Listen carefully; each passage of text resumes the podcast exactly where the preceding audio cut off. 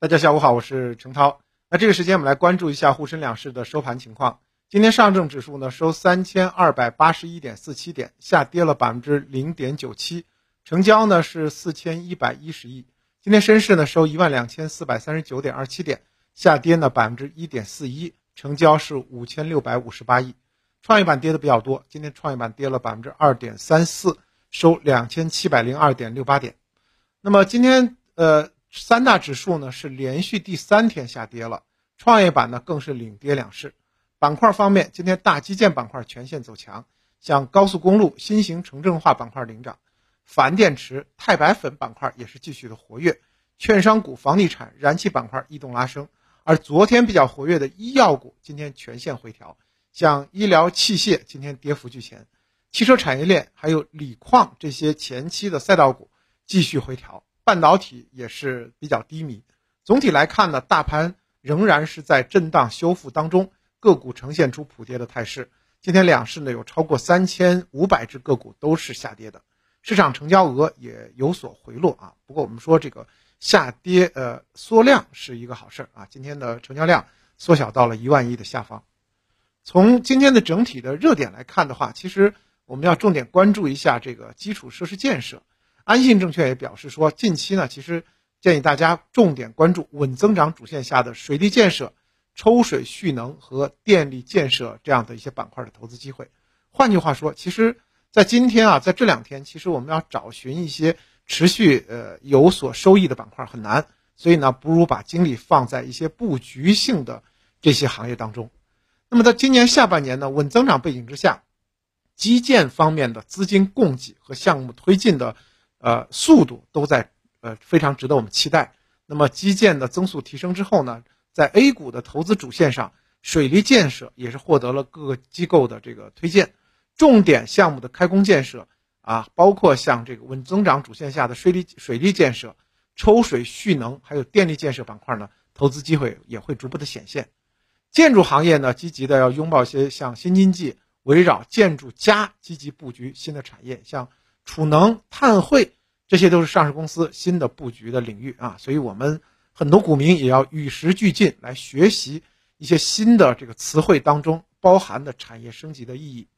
那么，很多的上市公司的新产业已经初见呃成效，未来还会继续发力。行业龙头呢是值得我们来继续的深耕啊，在配置主线上呢，可以围绕两新一重这个基建的这个龙头和双碳背景下的建筑家。来进行布局，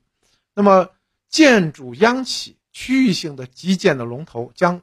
呃受益于两新一重的建设，且这个建筑央企还有区域的建筑龙头也是行业集中度提高的主要受益者。我们讲说强者恒强啊，在这方面表现的比较突出。那么估值的优势也是很显著的，像中国建筑、中国交建、中国铁建、中国中冶这些建筑央企，还有像山东路桥。安徽建工这些区域性的基建龙头，后期呢仍然会受益。我们也看到很多城市，那么像城轨的建设等等，继续在推进。我们说新型城镇化，不是说啊把房子建起来，把人扎在一块儿就行，它还要存在一个“新型”这两个字。也就是说，像城市轨道交通，还有一些这个呃医院医疗的建设、大数据中心的建设，这都是说在新型城镇化背景下呢啊有这样的一些这个刚性的需求。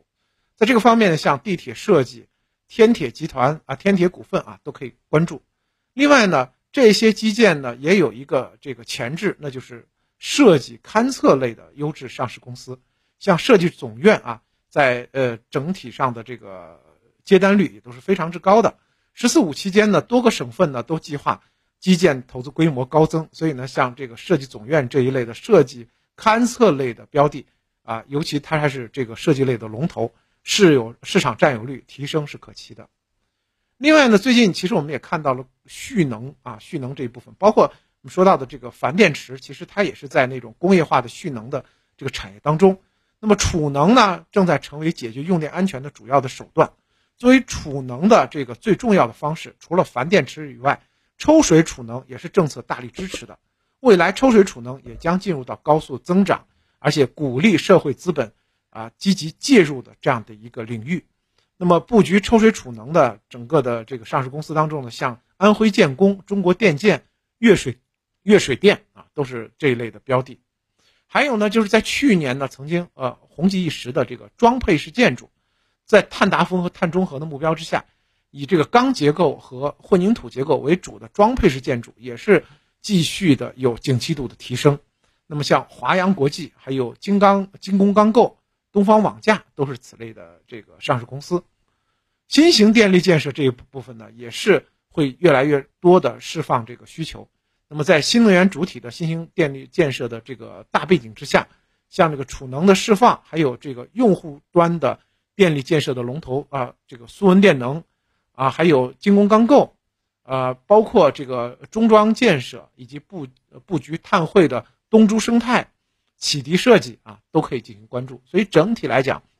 这是一个比较大的赛道，当中又分了很多的细赛道啊。那么大家呢，都可以根据自己的这个理解。去寻找这些细分赛道当中的龙头。那么再回到整体 A 股的操作当中，最近呢，大家就有一点郁闷，因为 A 股呢整体还是在一个啊整体的下挫调整当中。当然，在这种情况下，如果没有外力的刺激，包括好的坏的消息，其实都不是特别多的情况下，我们要看技术面。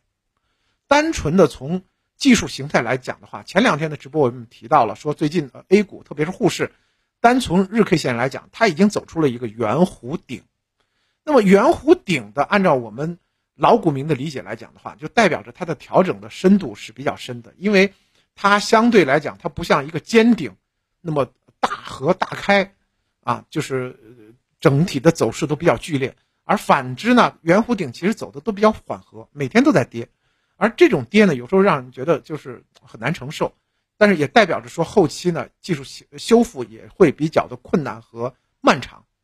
那从技术。指标来讲的话，这种圆弧顶目前呢还是在继续的这个向下运行。沪市大盘的日 K 线 MACD 指标的绿柱还在增长，以及两条指标线现在死叉之后开口是向下的，显示出日线级别的调整还在下跌啊。那我的这个跟大家的每天的播报当中，其实很少谈技术，大部分是谈这个呃基本面和板块。今天呢，要强调一下技术面，因为这两天的大盘的走势。是比较严格的，按照技术层面的走势在走。那么，因为内外部的消息面来讲，相对来讲比较真空，没有太影响 A 股走势的一些基本面的这个消息，所以呢，大盘就回到了技术面这个走势当中。那么，从纯技术面来讲的话，A 股的这个圆弧顶的调整还有下跌的空间啊，并没有完全走好。那么，我们要看到三千两百五十点这一线。它的支撑，因为为什么强调这一条线呢？它现在是布林线的下轨线，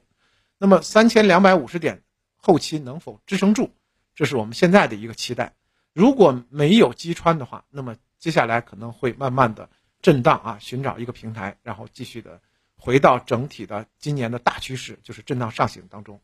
那么反之的话，我们其实还要需呃期待有更稳的这个平台出现。在此之前，不建议大家呢所谓的抄底或者满仓，一一定要保持一个比较低位的一个仓位。那么，对于后期来讲的话，虽然技术面最近主导着 A 股的走势，但是大机构呢对后期来讲还是看好的。上图摩根就认为 A 股的上行趋势仍然会继续，当然市场的波动呢也加大了。随着半年报的业绩的披露，应该看到有业绩支撑的电力设备、汽车这些高景气赛道，以及。啊，边际改善的中游制造业，应该说后期还都是蛮有机会的。中欧基金也表示说，像旅游、餐饮、酒店、航空这些未来复苏的空间比较大。在二季度业绩下行之后呢，三季度有可能会有个修复的行情走势，可以继续关注高成长性和高确定性的新基建领域，比如说能源基建、绿电、数字基建等等啊。这是其实跟我们今天分享的板块啊，也是有一定的这个重合。那么。总之呢，在近期操作不太能够啊很快得到利益，而且呢没有找到这个主流的拉升大盘的主线之前，建议大家呢低仓位观望为主。好的，感谢您的收听。